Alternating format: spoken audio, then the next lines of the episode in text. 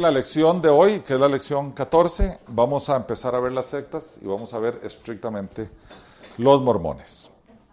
Entonces, como todo, vamos a verlo exactamente con la misma metodología con que vimos el resto de las religiones, con el cuadrito principal y sus cosas. Empezamos entonces con los mormones.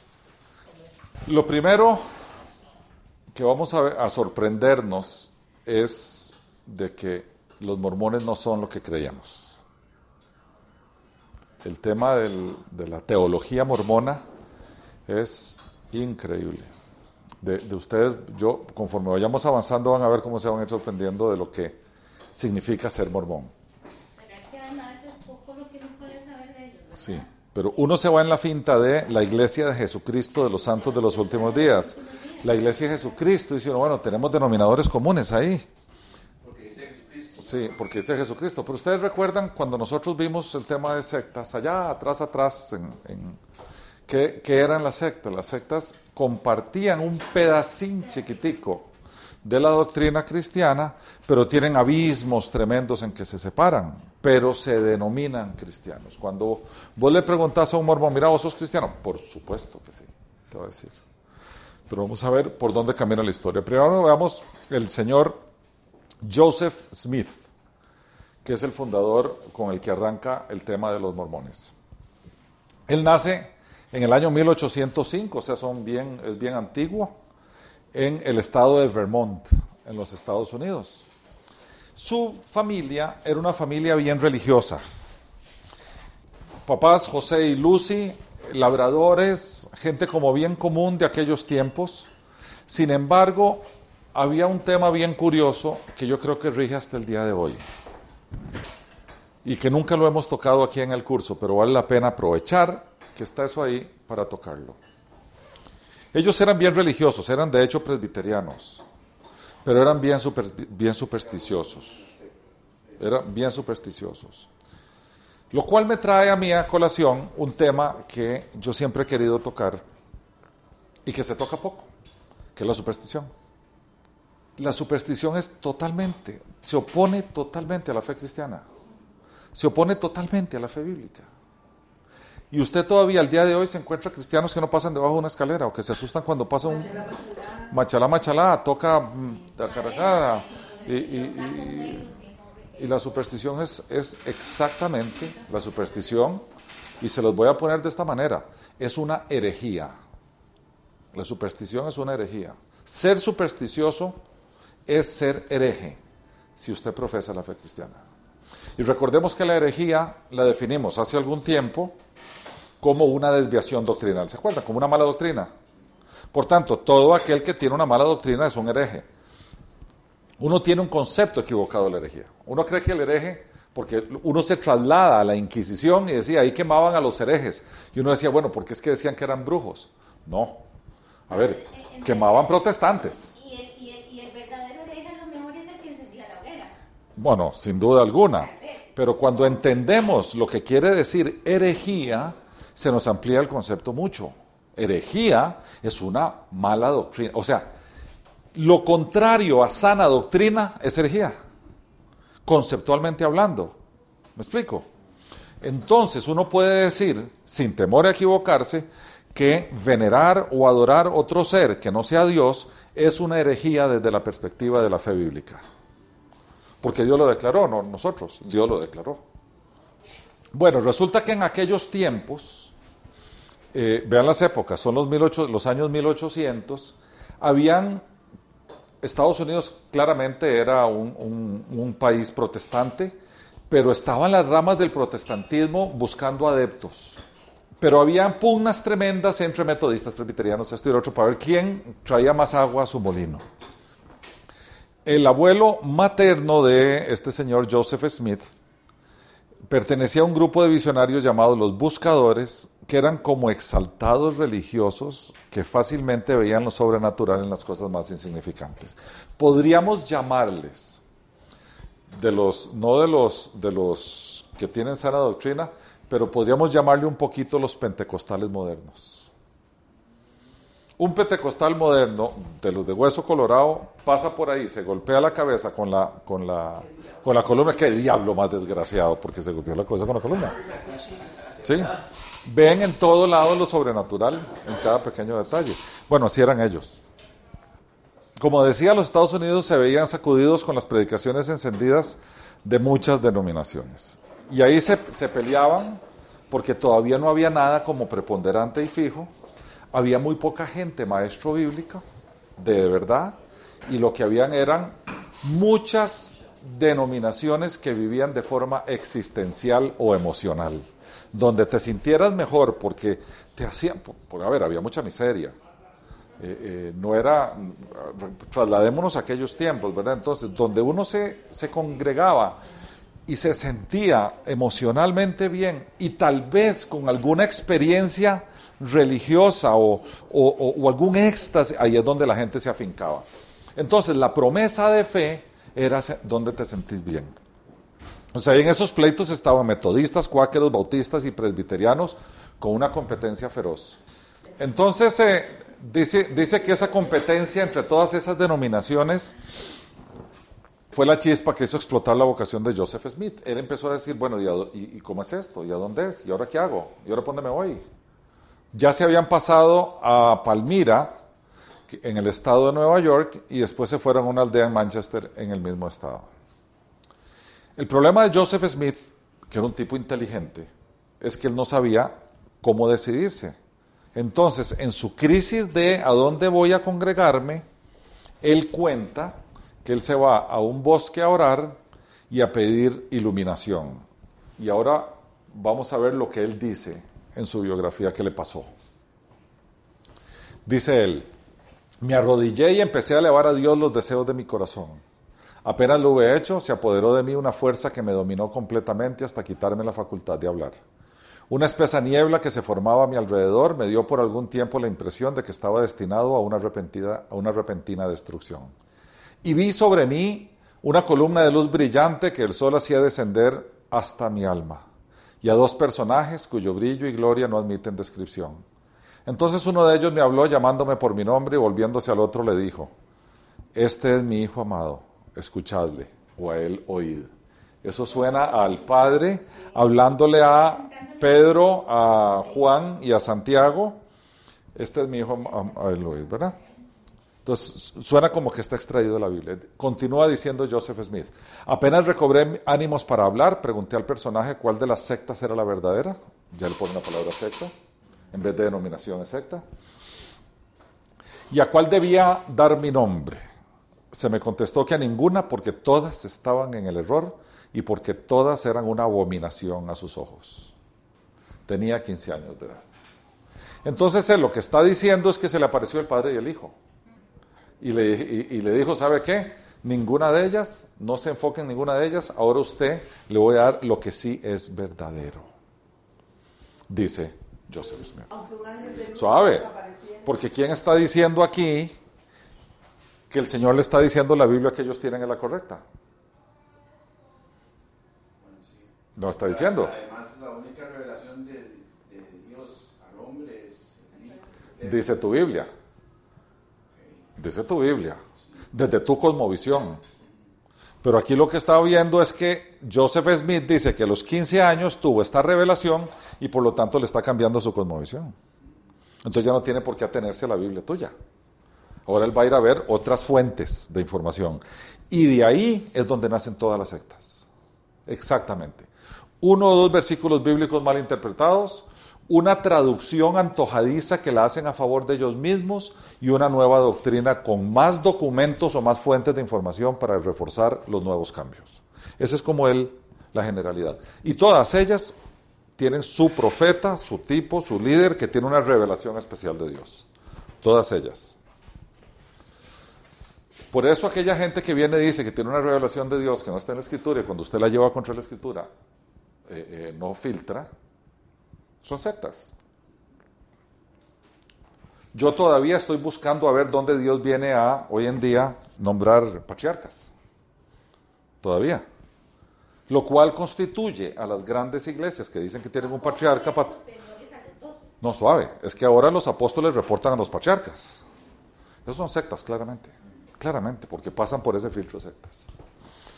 Bien, a la edad de 18 años, el 21 de septiembre del año 1823, dice Joseph Smith, un ángel llamado Moroni le indicó el lugar donde se encontraban unas tablas de oro y el misterio que encerraban.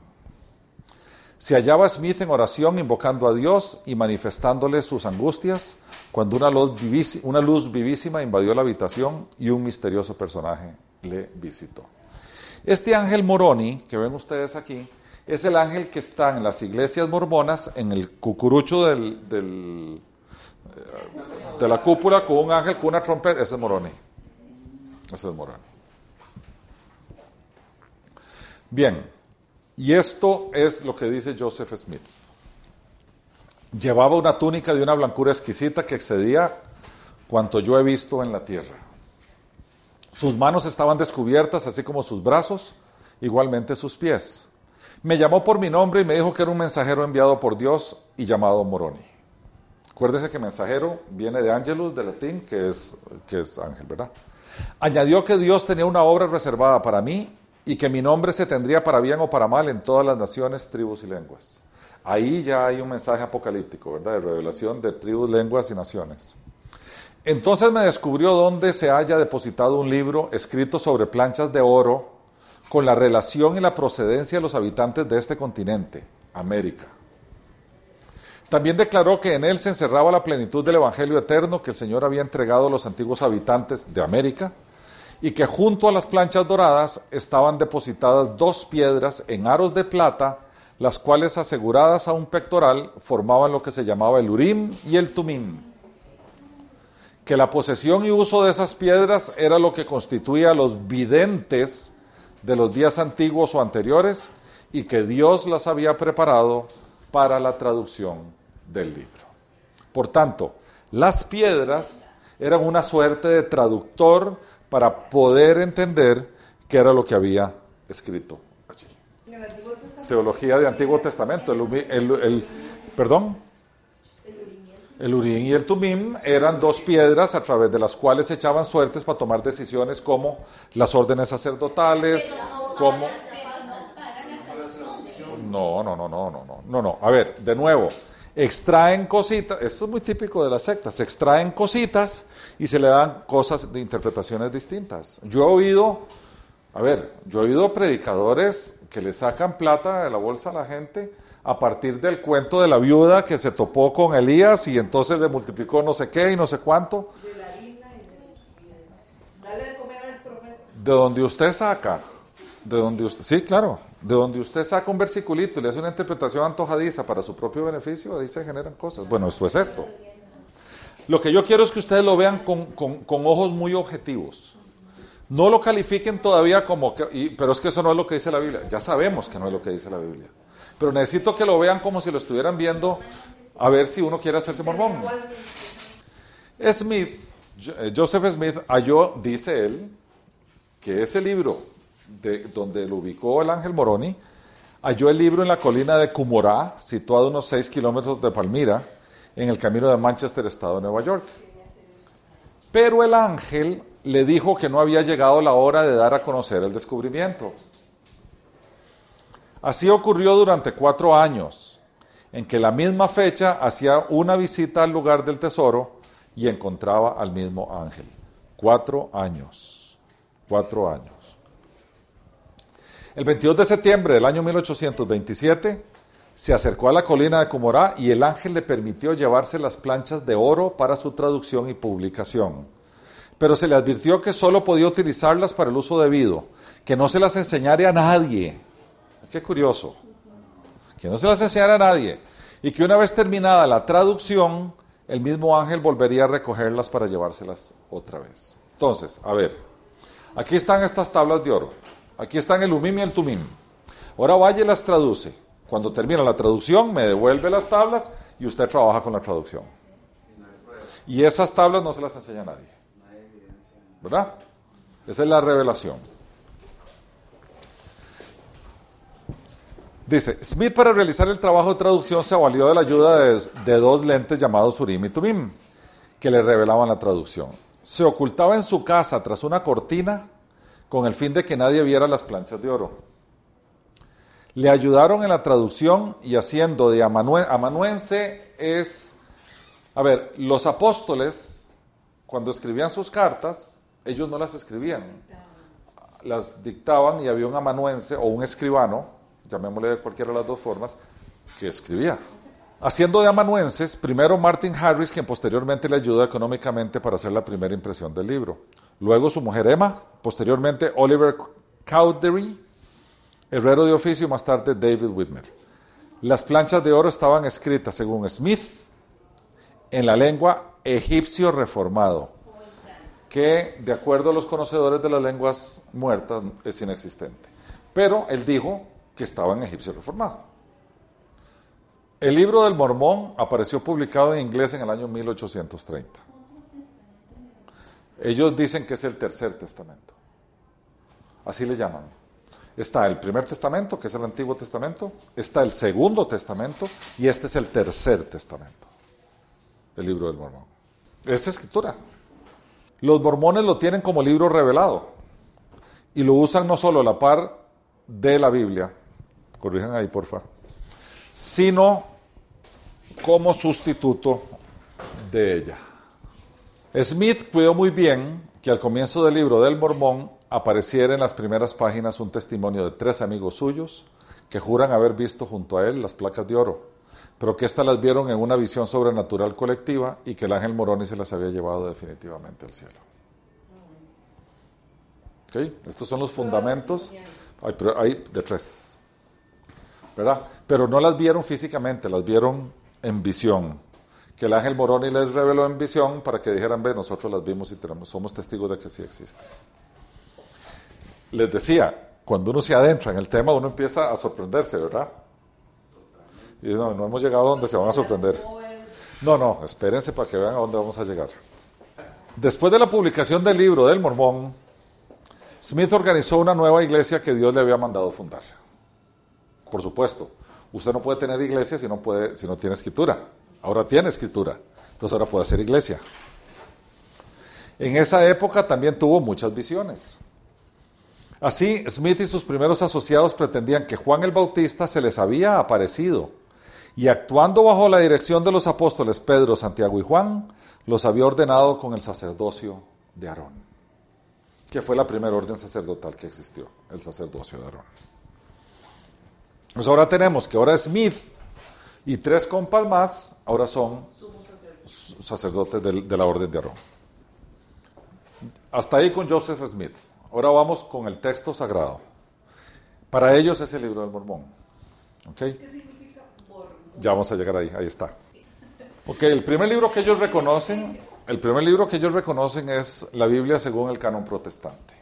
O sea, excluyen los deuterocanónicos. La leen muy poco. Dicen que creen en la Biblia y acotan diciendo siempre que sea correctamente traducida. ¿Ya ven dónde llegamos? Porque usualmente con las sectas uno se encuentra eso. Ellos dicen que sí, ah, no, no, no, nosotros somos cristianos. No, pero de repente se vuelven y dicen, pero es que la traducción tuya está mala, la mía es la traducción buena y mi Biblia dice una cosa diferente a la tuya.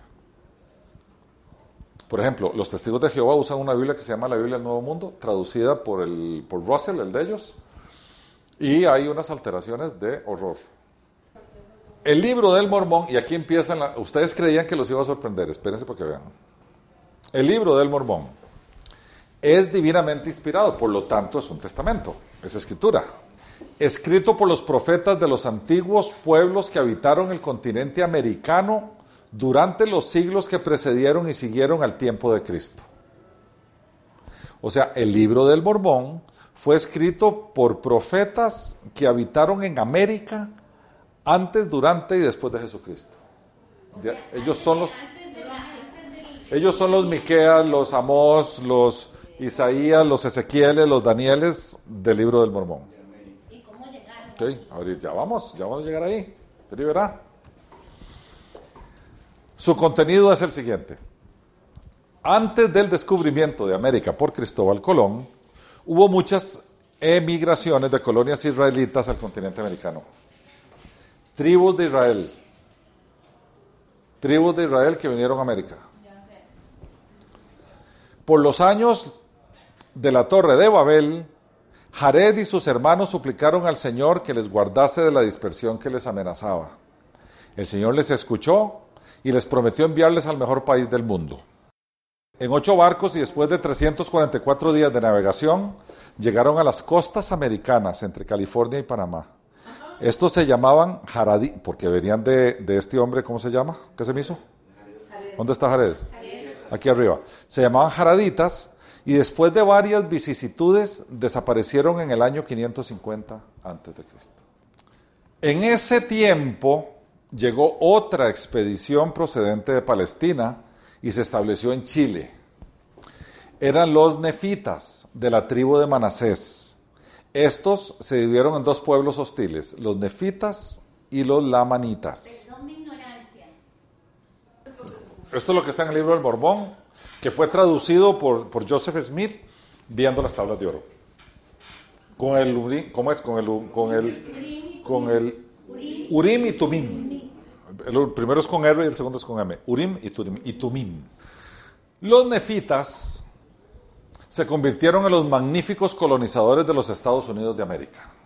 Los lamanitas, en razón de sus muchos pecados, se hicieron nómadas y cambiaron de color de piel y son los actuales pieles rojas de América y todas las demás razas indias. Nefitas y lamanitas guerrearon entre sí, siendo los nefitas totalmente exterminados. Es que si no entendemos esto, no vamos a entender absolutamente nada de los mormones. De vuelta, por los años de la torre de Babel, Jared y sus hermanos suplicaron al Señor que los guardase de la dispersión. El Señor los escuchó y les prometió enviarles al mejor país del mundo, que era América. Por los tiempos de la torre de Babel. Entonces, en ocho barcos y después de 344 días de navegación, llegaron a las costas americanas entre California y Panamá. Estos se llamaban jaraditas y después de varias vicisitudes desaparecieron en el año 550 a.C. Lo importante es esto. El libro del Mormón fue escrito por estos profetas de los antiguos pueblos que habitaron el continente americano durante los siglos que precedieron y siguieron al tiempo de Cristo. Entonces, los famosos jaraditas, de ahí salen profetas que escriben parte del libro del Mormón, porque no lo terminan. Hay otra parte que se escribe después de ellos. Y ellos se desaparecen, los jaraditas. Supuestamente las escriben en las tablas de En las tablas de oro. En, en egipcio reformado. En ese tiempo llegó otra expedición procedente de Palestina y se estableció en Chile. Eran los nefitas de la tribu de Manasés. Estos se dividieron en dos pueblos hostiles, los nefitas y los lamanitas. Ya tenemos en Chile otros dos.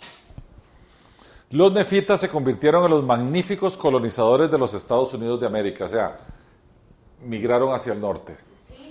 Y los lamanitas, que eran pecaminosos, en razón de sus muchos pecados, se hicieron nómadas y cambiaron de color de piel y son los actuales pieles rojas de América y todas las demás razas indígenas. Entonces, los nefitas eran los magníficos colonizadores, mientras que los lamanitas fueron castigados por sus múltiples pecados, se les fue cambiado el color de piel y se les pasó al capítulo de indígenas. Nefitas y lamanitas guerrearon entre sí, siendo los nefitas totalmente exterminados. Ganaron los malos, los pecadores, los pecaminosos. Los lamanitas que son los pecadores y, y los nefitas eran los magníficos colonizadores, entonces ganaron los malos. Entonces, la última batalla se dio en la colina de Cumorá. ¿Se acuerdan de esta colina? Donde, aparec- donde estaban las tablas de oro. En el estado de Nueva York, en el mismo lugar donde Smith descubrió las planchas de oro, unos 400 años después de Cristo. Seguimos. Dice ese libro que Jesucristo, después de su resurrección, les ministró a los nefitas en América. Jesucristo vino a América a ministrarle a los nefitas. ¿Se acuerda que los nefitas son los buena nota, verdad? Los lamanitas son los malos. Este libro, el libro del Mormón, porque acuérdese que el libro del Mormón se escribe antes y después de Cristo, ¿verdad? Este libro de unas 600 páginas contiene los libros sagrados de los nefitas, que eran los buena nota. En parte compilados y en parte escritos por, aquí es donde viene el nombre de los mormones. Mormón, el penúltimo representante de la NASA nefita, su hijo Moroni, que luego se convirtió en ángel, añadió algunas páginas y las enterró en el lugar donde 14 siglos después los halló. Hacemos una pausa. Los de Jared se exterminaron, fueron los primeros que vinieron. ¿A dónde en América? A Chile. Y estuvieron un tiempo y se exterminaron. Sin embargo, tenían profetas y empezaron a escribir el libro Mormón desde entonces. Acuérdense que el libro del Mormón se escribe a lo largo de muchísimos años. ¿Cómo la, otro libro que conocemos que se escribe a lo largo de muchos años? La Biblia. Ya van viendo cómo se manejan las cosas, ¿verdad? El libro del Mormón no es escrito por una persona, es escrito por múltiples profetas que recibieron revelación a lo largo del tiempo, igual que la Biblia. Ok, los jareditas desaparecen en Chile. Cuando la Torre de Babel, recordémonos, cuando la Torre de Babel, hay uno ahí, que, ¿quién era? ¿Cómo se llamaba? Sí, fue Jared. Eh, la siguiente expedición que viene de Palestina, eh, vienen los nefitas. De la tribu de Manasés, pero de ahí sí hay, unas grandes divisiones entre los grandes colonizadores y magníficos colonizadores y los grandes pecadores. Entonces los nefitas y los lamanita, lamanitas. Y resulta que se pelean. No sin antes los nefitas escribir revelación de Dios en el libro del Mormón. También. Pero, a ver, los, nefitas eran los excelentes colonizadores, los lamanitas eran pecadores y por eso se hicieron indígenas y cambiaron de color de piel por ser pecadores. Eso fue un castigo de Dios. Que los indígenas provienen de los... no, los indígenas no. Los lamanitas. Los castigados son los lamanitas, porque los otros terminaron siendo indígenas que viven una vida de desgracia como resultado de los pecados de sus padres, que eran los lamanitas. Entonces, Jesucristo, antes de que los nefitas fueran eliminados por los lamanitas, Jesucristo resucita y se viene a América y está con los nefitas, antes de que desaparezcan. Por lo tanto, los nefitas de hace dos mil años. Entonces dice, ya seguimos en el libro del Mormón, ¿verdad? Porque es, es, la revelación de cómo se arma el libro del Mormón. Adicional a todo lo que escribieron todos esos pueblos que le han ido agregando, hay escritos por Mormón, que fue el penúltimo representante de los nefitas. Recordemos que los nefitas son los buenos colonizadores. Y de ahí viene la palabra Mormón, cuyo hijo Moroni después se hace ángel y termina de escribir algunas cosas más. 14 siglos después, porque estaba planeado de que, apareciera un profeta con la religión verdadera.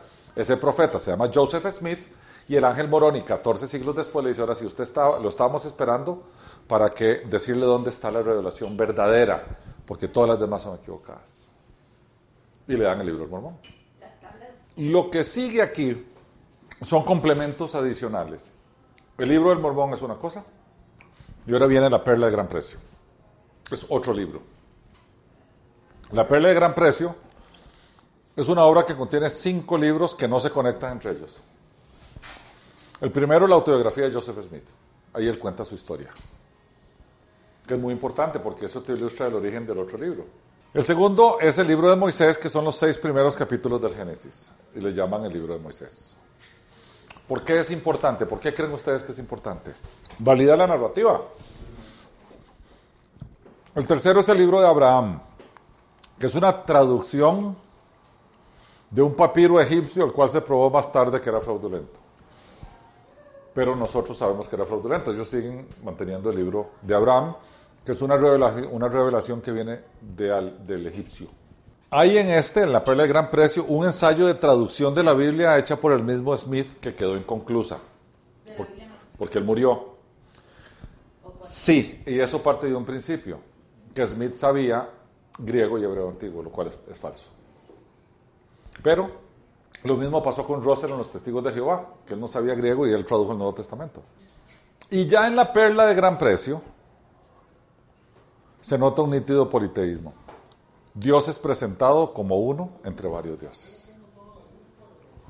Porque los mormones son politeístas. Espérese, todavía falta. Ve lo poco que sabemos de los mormones. Otro documento, otro libro, se llama Doctrinas y Convenios. Ese libro tiene los textos revelados a Smith que servirán de guía a la comunidad naciente. Se trata de una obra verdaderamente importante para el mormón. ¿Cómo podemos calificar estos libros? como las cartas de Pablo a Timoteo, las famosas cartas pastorales. Mira, tenés que seleccionar al que vaya a presidir la congregación, tienen que ser marido de una sola mujer, este y el otro, y tienen que respetar esto. Es como una guía congregacional, digámoslo así.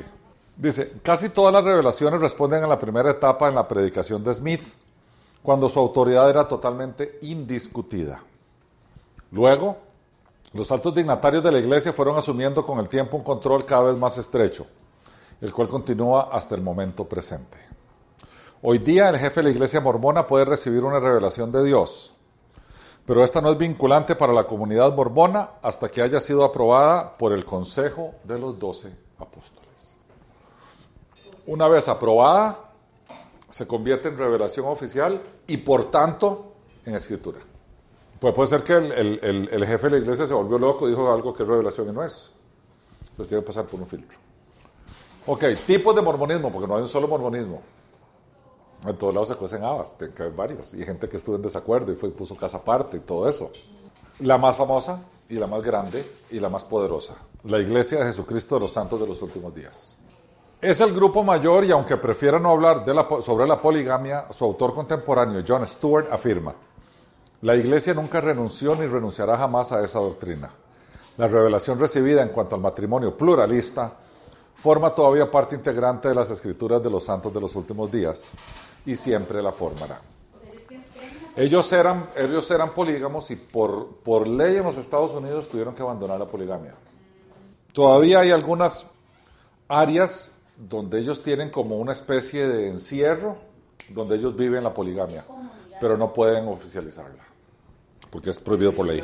La otra es una que se llama la Iglesia Reorganizada de Jesucristo de los Santos de los Últimos Días, que rechaza la poligamia y acepta la traducción inspirada de la Biblia de Joseph Smith. Siguen siendo mormones, solo que dicen que no son polígamos. Tercera, Iglesia de Jesucristo los Santos de los Últimos Días Estrangistas. Tiene ese nombre porque siguió el liderazgo de Strang, que se negó a seguir a Brigham Young. Brigham Young llegó a ser a la postre quien organizó los mormones. Brigham Young, sí.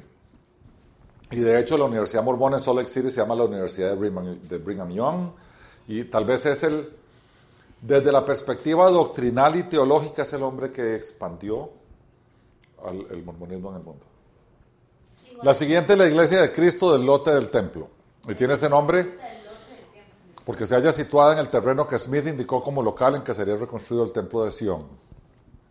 Después está la Iglesia de Jesucristo Bickertonista, que es el mejor de todos los grupos. No acepta poligamia y fue fundada por Bickerton en el año 1862. Recordemos la época que todo el mundo disparaba para todo lado. Y a ellos les encantó la historia. Claro. Del comentarista que hizo el análisis de todos los mormones. Dice que ese grupo es el grupo más occidental, más a ver, el menos alejado, si, si se puede, a ver, si pones el cristianismo bíblico aquí, pones aquí una distancia, tal vez aquí atrás están los santos de los últimos días y aquí adelantito, tal vez más cercanito, está la bicartonista. Se dicen cristianos, no son cristianos. Porque Jesús fue el que le fue a predicar a, América a los otros y Jesús fue el que... Y después está la iglesia, porque ve que se llama la iglesia de Jesucristo de los santos de los últimos días, ¿verdad? Y después está la iglesia de Jesucristo Cluterista, que también es muy pequeña, no acepta la, poligamia, y se, y se, inauguró por Kotler en el año 1853. Estas, todas estas son minúsculas. Las hay, son medio disidentes dentro del mormonismo, pero todas esas son minúsculas. Comparten el libro del mormón, comparten la perla de gran precio, comparten todo eso. Solo que, como todo, hay gente que no le gustó lo que aquel dijo, entonces me voy y se fueron un poco con ellos y hicieron otra iglesia. Ok, convicciones fundamentales. Los mormones pueden hacerse dioses y diosas. Previamente se hacen ángeles a través de la progresión eterna. Ellos manejan un tipo de reencarnación. No es la reencarnación hindú, pero manejan un tipo de evolución espiritual y la manejan diciendo que primero pasas aquí después puedes llegar a ser, hay una progresión hasta llegar ahí. Las diosas pasan a la eternidad en el tanto y en el cuanto sean sumisas a sus maridos dioses. Las mujeres mormonas darán a luz para siempre a bebés espíritu. Bebés espíritu. Espíritus bebitos. Espíritus bebitos. Los hombres mormones podrán tener mujeres múltiples en la poligamia eterna en el cielo. ¿Por qué? Porque la poligamia se justifica desde aquí. El hombre puede estar reproduciendo constantemente. La mujer tiene que hacer intervalos en la reproducción. Y aquí lo que hay que hacer es aligerar la reproducción. Entonces, mientras usted tiene una con cinco meses de embarazo, otra con siete, otra con nueve, otra recién parida, usted está teniendo la otra. Gallo en gallinero. Gallo en gallinero. En el campo espiritual, después de que se mueren, es igual. Después en el campo espiritual es igual. Y siguen procreando espíritus que nacen y se van desarrollando y, entran en la progresión espiritual que ellos están mencionando antes. Ahorita ya vamos a llegar ahí. Vamos a llegar ahí. El Padre Celestial, oigan, es un hombre exaltado que vive con su esposa diosa Madre Celestial en un planeta cerca de la gran estrella Colob. Los amerindios, o sea, los indígenas americanos, son descendientes de los malos lamanitas, que eran israelitas que Dios maldijo con la piel oscura. Dios el Padre tuvo relaciones sexuales con María para concebir a Jesús, que es el hermanastro de Lucifer. Estas son las convicciones fundamentales que están en el libro del Mormón. Todas las iglesias cristianas son abominación. Todas. Los mormones necesitan cuatro apretones de manos secretos para entrar al cielo celeste. Joseph Smith reveló que el jardín actual del Edén está en el condado Jackson, en Missouri. Se lo voy a poner aquí a usted. Dios es un Dios sobrenatural, ¿verdad? Es capaz de hacer todo eso. Tiene el poder para hacer eso. ¿Verdad que sí? Bueno. Si usted nace en una familia que cree esto, porque a su vez esa nació en una familia que cree esto, porque a su vez nació en una familia que cree esto, y ustedes de chiquito lo educan a esto, ¿usted en qué va a creer? Es verdad. Ah, bueno. No te sorprenda que creen en esto. Es visión. Viven muy bien. Ahorita llegamos a los temas éticos y morales y las conductas y todo. Viven muy bien y son gente tremendamente recta. Tremendamente recta. Y por lo tanto próspera. No se confundan. Sigamos adelante. Preceptos de conducta. Los mormones aprecian mucho la vida honesta, sana y sin desvíos. Usted no ve un mormón dándole vuelta a la doña. ¿No es cierto? ¿No pueden tener relaciones fuera del matrimonio? No, no, aún así, aunque fueran polígamos, no pueden tener relaciones sexuales fuera del matrimonio. Y no puede tener relaciones sexuales extramaritales. No, no tiene, porque es prohibido por ley. Y hoy en día, como solo pueden tener una, son fieles a ella. Vea, le voy a decir una cosa. Conceptualmente hablando, estos carajos son más fieles y leales a sus esposas que los cristianos. Por convicción. Ellos no le dan vuelta a la doña. Sea una o diez, no le dan vuelta. Porque ética y moralmente no se vale. Yo estoy convencido de que eso desagrada a mi Dios y por lo tanto no lo hago. Los cristianos solo tienen una, pero tienen sucursales afuera. No, son muy morales y éticos. Son muy legalistas. Sí. Son obedientes. Cualquiera que sea, aunque no estén de acuerdo. Y esto que estoy hablando, vida honesta, sana y sin desvío. Vos no vas a ver un, mormón borracho. No lo vas a ver. No vas a ver un mormón ladrón. No vas a ver un mormón que no cumpla la ley. No lo vas a ver. Son gente tremendamente correcta. Entonces, en términos de conducta, son ejemplares. Estamos viendo en temas de fe otras cosas, pero conductualmente hablando le voy a decir una cosa. Un mormón es más íntegro que la mayoría de los cristianos que yo conozco, porque los mormones viven su fe. Y la mayoría de los cristianos que yo conozco no la viven. Ellos son íntegros. Entonces, independientemente de que su fe tenga desviaciones pavorosas o no la tenga, en términos de integridad, ellos son más consecuentes con su fe que el mundo cristiano por mucho. Y las sectas tienen eso en común. Vaya a ver si un cuáquero se le desvía o un amish.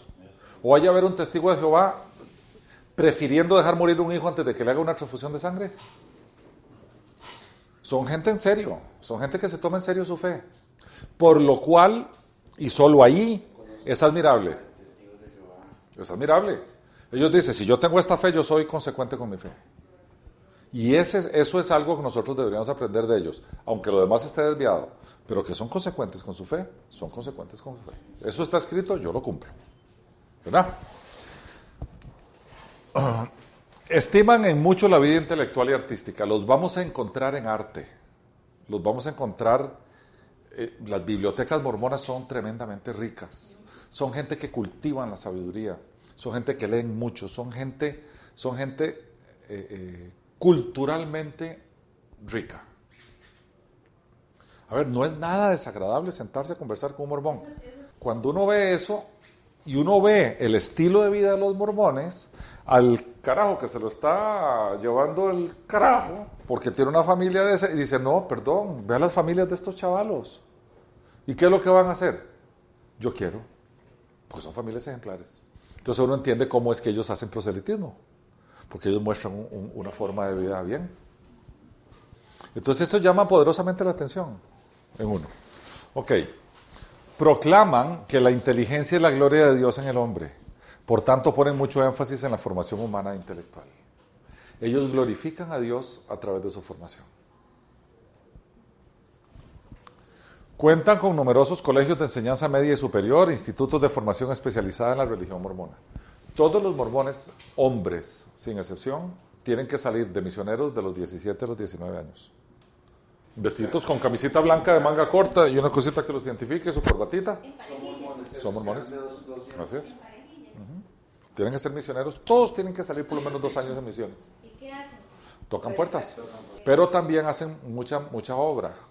Entonces vos te encontrás unos mormones construyendo en una casa una viejita que no tiene nada.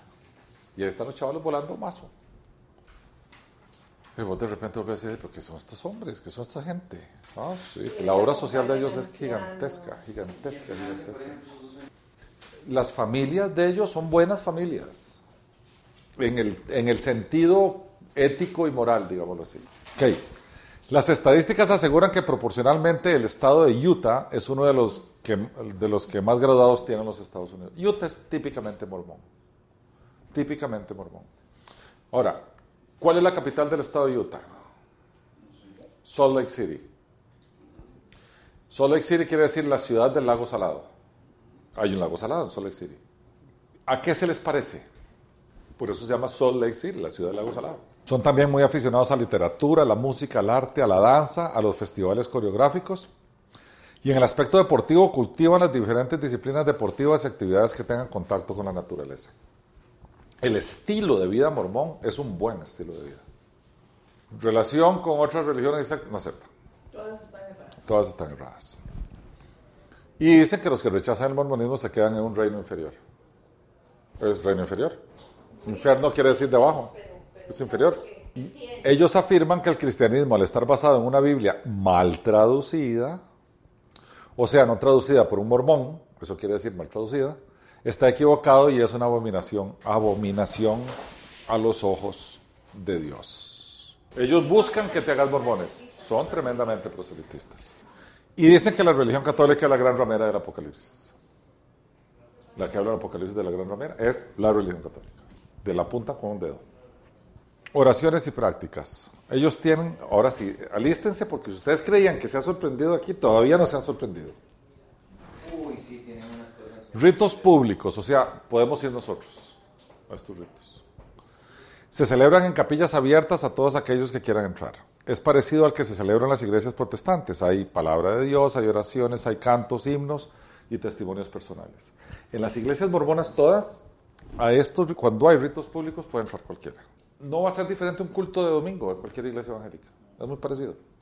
Solo que a las de antigüita con órgano, himnarios y ese tipo de cosas, pero es a la iglesia el domingo se va con corbata, con vestido largo, porque acordémonos que la moral en ellos es muy importante. El bautismo, ellos, al igual que nosotros, lo consideran que es por inmersión, y en el- los templos hay un baptisterio, también puede ser en los ríos o en, o en aguas vivas, ¿verdad? Pero se debe administrar después de haber cumplido ocho años de edad. La confirmación por medio de la imposición de las manos para la recepción del Espíritu Santo, eso es algo, pero ya es un estado de adultez espiritual. Que entonces te van a confirmar tu fe y por lo tanto se imponen las manos de parte del, del- del clero de ellos. Y en domingo hay comunión, pero es con pan y agua y no con pan y vino, porque los mormones no beben vino.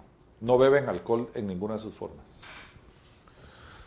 Todos estos ritos, estos que están aquí, no tienen para ellos contenido, son simbólicos. Porque están abiertos para el público en general. Y hay culto público con ocasión de la muerte de alguien en un funeral. Porque un mormón puede tener amigos no mormones. ¿Verdad? Para que puedan participar en su, en su funeral. Los privados. Solo mormones están autorizados a asistir a estos ritos privados. Estos se realizan solamente en los templos reservados para los iniciados en la secta. Y empecemos por el primero, la consagración. La recibe el joven mormón a los 18 años, cuando ya está en posesión del sacerdocio de Aarón, y le capacita para recibir el sacerdocio de Melquisedec, que es un sacerdocio superior, que además es condición indispensable para recibir el matrimonio sellado en el templo. Ahorita llegamos al matrimonio sellado, que es el que sigue. Pero entonces recordemos, el sacerdocio de Aarón, el sacerdocio levítico empezó con Aarón, pero dice el libro de los Hebreos que antes de Aarón ya estaba Melquisedec y que todos los sacerdotes o el sumo sacerdote de la orden de Melquisedec tienen un sacerdocio superior. Por tanto, hasta los 18 años, el joven participa del sacerdocio de Aarón, pero una vez pasado esa edad, a través de la consagración, se hace sacerdote del orden de Melquisedec, que es un tipo, sabemos, de Jesucristo.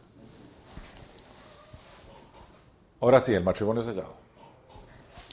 Se puede celebrar entre dos esposos a los que se considera dignos y que anteriormente han recibido otro matrimonio reconocido por la iglesia, bien sea civil o religioso. Hay matrimonios corrientes, hay uno civil, hay un matrimonio religioso. Tienen que ser dignos.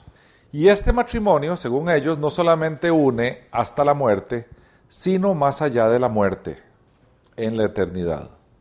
Los que no contraen este matrimonio no pueden pasar a la categoría de ángeles. Los ángeles tienen que tener matrimonio sellado. Mientras que los que lo celebran pueden esperar alcanzar hasta la de dioses, porque recordemos que uno no puede llegar a ser Dios si no fue ángel primero, y usted no puede llegar a ser ángel si no tuvo matrimonio sellado. Entonces uno dice, si me muero no me casé, bautismos por los muertos. El, bautismo por los muertos es un bautismo sustitutivo o vicario a favor de los antepasados. Es debido a la eterna evolución que el mormonismo supone que existe en la otra vida. Desde la simple condición de alma espiritual hasta el estado angélico, incluso el estado divino de las almas. Por eso se trata de bautizar a todos los antepasados gentiles, conocieran o no el bautismo, murieran o no con el deseo de bautizarse. Para los mormones esas almas no podrán evolucionar de no estar bautizadas de esta manera. ¿Cómo se bautiza un muerto? Usted se bautiza por él. Pero no ellos bautizan. A ver, mi papá. Si yo fuera mormón y yo sé que mi papá murió gentil, yo voy y me bautizo por mi papá. Entonces no me estoy bautizando yo, estoy bautizando a mi papá. También si usted se murió soltero, para que usted... Sí, entonces sí. Después de muerto lo pueden casar para que usted pueda aspirar a ser ángel. Ese se llama el matrimonio de los muertos. También, todo eso. Tanto el bautismo como el matrimonio sellado se puede hacer ya estando vivos o después de muertos si alguien te sustituye en eso. ¿Con alguien más? El matrimonio por los muertos. Dicen que el matrimonio sigue continuando después de la muerte, que continuará existiendo en el cielo. El autor Busquet, apoyándose en la revelación 132 de Smith, dice, se dan diversas circunstancias. Por ejemplo, cuando muere una joven de familia piadosa, sus padres la casan con un hombre por medio de este rito para asegurar la salvación de su alma. En países de misiones donde no hay templos mormones y por lo tanto no se pueden celebrar matrimonios sellados, los esposos mormones legan a la iglesia la suma necesaria para ser sellados después de la muerte. Entonces, si no puedes casarte muchas veces con varias mujeres que están vivas, vos podés ser voluntario para casarte con muertas. Las mujeres no, los hombres sí. Ahora, si estás en un país donde se permite la poligamia, puedes estar casado con varias mujeres vivas. Porque religiosamente hablando, doctrinalmente hablando, la poligamia se permite. O pensar como mormón con su cosmovisión, o pensar como cristiano. Si pensás como cristiano no lo entendés, Katy. Tienes que pensar como mormón. Ok, en términos de alimentación, está prohibida toda comida o bebida estimulante. Eso incluye café, Coca-Cola, té, alcohol o drogas. Un domingo al mes ayunan dos comidas. el precio de ambas se agrega a la ofrenda de ese día. Además, los mormones tienen grandes inversiones en grandes cosas y son grandes negociantes y sacan mucho dinero del comercio y la industria normal con el propósito de ellos crecer en temas de la fe. No. Ni tampoco, pero curiosamente, curiosamente, por eso no hay que juzgarlos mal. Tampoco son sinvergüenzas los líderes que entonces viven como, como... No, no, no, no, no, no. No, eso es para su iglesia y para la expansión de la fe. Es que uno tiene la, la, la, la idea porque uno, porque uno piensa como cristiano. Pero si pensás como mormón, es otra historia. Ellos siguen siendo fieles, aún siendo líderes del mormonismo. ¿ah? Y como dije que son consecuentes con su fe y con su cosmovisión, aún los líderes que reciben tantísimo dinero desde la perspectiva de ofrenda, la ofrenda se reinvierte en la iglesia. Porque todos ellos tienen trabajos por fuera. Y son gente tremendamente exitosa. A ver, vos contratás un mormón en tu empresa y póngale la firma, déjele usted en custodia plata. El maya va a hacer su brete, va a llegar de 8 a 5 y le va a poner, y le va a poner, y le va a poner, y le va a poner, y le va a poner. un Son, por eso prosperan. Y son bien prósperos, ¿ah? Son bien prósperos. ¿Quién no quiere a un empleado evangélico que trabaja para vos como si trabajara para su Señor? Y hoy en día, hoy en día hay algunos vagabundos y se roban suministros de las cosas y todo. La razón tiene una palabra, disciplina. Esa es la única palabra que está en la Biblia. Si me amáis, guardad mis mandamientos, dijo Jesús en la última cena. Bueno, ellos lo creen. Los mormones, los testigos de Jehová, todos esos chavalos son tremendamente disciplinados y no aguantan la menor desviación. Si nos- nosotros, los evangélicos, a ver, protestantes, que antes éramos tremendamente disciplinados, tremendamente disciplinados, era una iglesia próspera, una iglesia que avanzaba, una iglesia donde no entraba cualquiera. Tienes que meterte en la disciplina de ahí. Hoy en día vos vas a una iglesia hablas de disciplina y todo el mundo se le para el pelo. Bueno, aquí hemos hablado de disciplina y aquí a más de uno se le ha parado el pelo. La razón por la cual ellos son como son es por disciplina. Y el testimonio de ellos es fabuloso por disciplina. Clero y congregación. Hay un presidente del mormonismo superior. Está en Salt Lake City. Él es profeta, vidente y revelador. Acuérdense que, acuérdense que él tiene revelación que pasa por los doce apóstoles, ¿se acuerdan? Este es el presidente. Sus revelaciones es, es tipo papa. Sus revelaciones, después de haber sido comprobadas por el Consejo de los Doce Apóstoles, son vinculantes para la comunidad. Todos ellos son mayores. Todos ellos son mayores. El Consejo de los Doce Apóstoles elige al presidente. Y este, el presidente, elige a dos consejeros. Ya vamos viendo ahí para abajo. Estos 15 personajes, el presidente, los dos consejeros y los 12 apóstoles, tienen todo el poder legislativo, judicial y ejecutivo del mormonismo. Hay dos tipos de sacerdocio en ellos, el de Aarón y el de Melquisedec. El sacerdocio de Aarón se preocupa de los asuntos temporales de la iglesia y consta de los siguientes grados: obispos, sacerdotes, instructores y diáconos. El de Melquisedec gobierna los asuntos espirituales y consta de los doce apóstoles, que son los que dirigen la misión apostólica en el mundo entero. Los grupos de los 72, que son misioneros que pueden ser enviados a cualquier parte del mundo. Los patriarcas, que tienen el oficio de bendecir y de consolar. Y los jefes de las comunidades locales, que están asistidos por los ancianos en cada iglesia mormona. La iglesia está dividida territorialmente y les llaman estacas y barrios, que en las misiones se les llaman ramas. Esa es su distribución territorial, llamémoslo así, geográfica. Al frente de cada estaca hay un presidente, dos consejeros y un alto consejo compuesto de 12 miembros. Más o menos replican el anterior, ¿verdad? Y el barrio lo administra un obispo y dos consejeros. Las estacas se organizan en territorios que pueden constar de 10.000 personas. Ellos buscan densidad territorial. Hay numerosas asociaciones auxiliares. A ver, la Asociación Femenina de Socorros con una finalidad diaconal, o sea, de administración. Hay escuela dominical donde hay adoctrinamiento. Las asociaciones masculina y femenina de mejoramiento mutuo que atiende las necesidades religiosas, culturales y recreativas de sus socios, de los masculinos y de los femeninos. Hay una asociación para chiquitos y la Sociedad de Genealogía proporciona la lista de los antepasados remotos por los que hay que hacer el bautismo de los muertos. O sea, vos puedes irte para atrás. Ah, yo tenía un abuelito, vamos a bautizarnos por el abuelito. Ah, yo tenía no sé qué, no sé cuánto, hay que bautizarle por no sé cuánto. Entonces hay, un, hay una asociación en particular que se encarga de hacerte análisis regresivos de tus ascendientes con el propósito de que puedas bautizarlos. Entonces, como se darán cuenta, son gente tremendamente organizada. Debe ver, al ser disciplinados son organizados. Una cosa lleva a la otra. A ver, ¿qué hacía Pablo en las iglesias cristianas de entonces? Él ejercía disciplina. Pablo las tenía mecate corto. Festividades y lugares santos. El Día del Pionero. Los mormones afirman que al llegar Brigham Young a una colina que dominaba todo el valle, había tenido una visión en la que se le representó la gloria futura de Sion, y entonces él exclamó, basta. Es, ah, bueno, este fue el que llegó a Salt Lake City, se me ha olvidado. Basta, este es el sitio, vamos allá.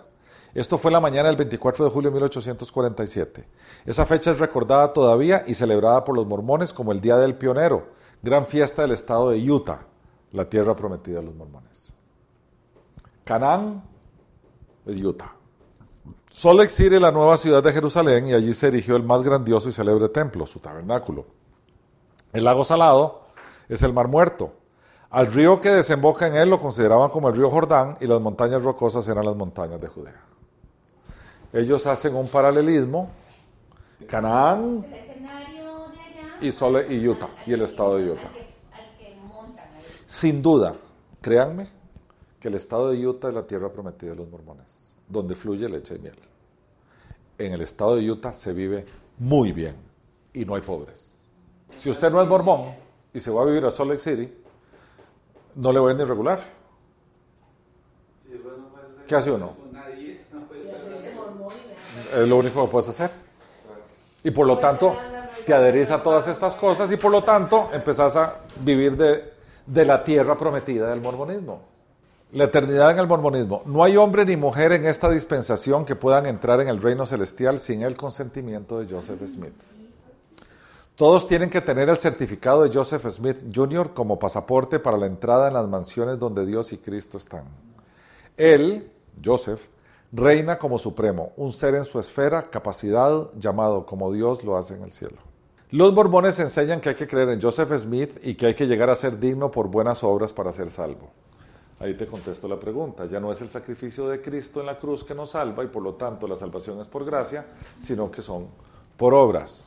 Hay tres cielos, los cuales tienen que ver directamente con su doctrina de la progresión eterna. El reino celestial, que está reservado para los miembros del sacerdocio de Melquisedec, que serán dioses el reino terrestre, para aquellos que fallaron en los requisitos para la exaltación. Dicho sea paso, ser negro es una de esas fallas. Y el reino celestial, para aquellos que no tienen testimonio de Cristo, pero no viven en el terrestre. La progresión eterna o exaltación en la creencia mormona que la humanidad, como niños espíritu de su Padre en el cielo, pueden llegar a ser como Él porque yo puedo llegar a ser como mi padre, porque soy un niño de mi padre y por lo tanto cuando crezca puedo ser como él. Entonces, si mi padre es Dios, yo puedo ser Dios. Es una lógica interesante. En Doctrina y Convenios dice, entonces serán dioses porque no tendrán fin, por consiguiente existirán de eternidad en eternidad, porque continuarán. Entonces estarán sobre todo, porque todas las cosas les estarán sujetas.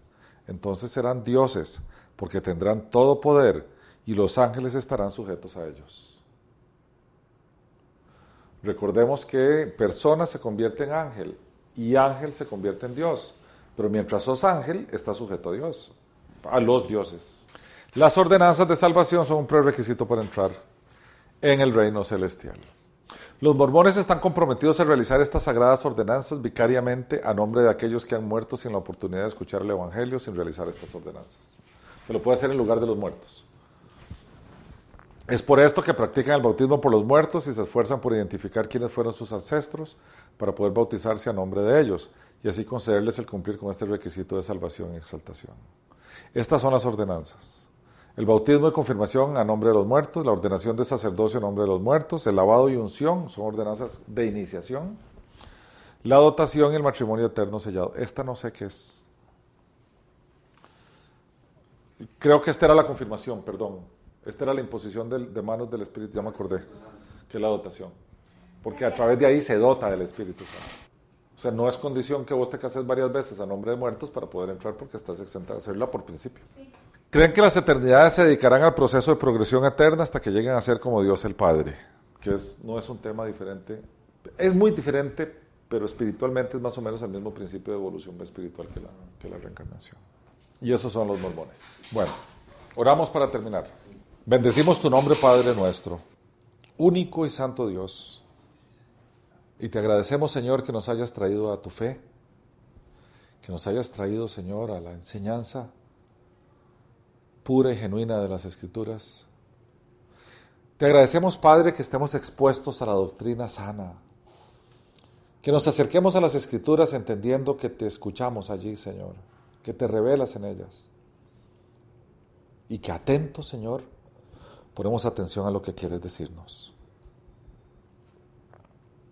También te damos gracias, Señor, porque pones a nuestra disposición todo este conocimiento de lo que pasa en el mundo y lo que la gente cree y hace. Porque eso nos permite, primero, entender mejor nuestra fe y después tener un corazón compasivo para los demás, Señor. Por eso hoy te alabamos, te adoramos, te bendecimos. Y te decimos, Señor, que solo tú eres Dios. No hay otro Dios, solo tú el creador de todas las cosas, el incontenible Dios, que no le contiene ni tiempo ni espacio, el Dios que creó todas las cosas y que nada ni nadie lo creó a Él, el eterno y el único. A ti, Señor, y solo a ti, sea la gloria por toda la eternidad.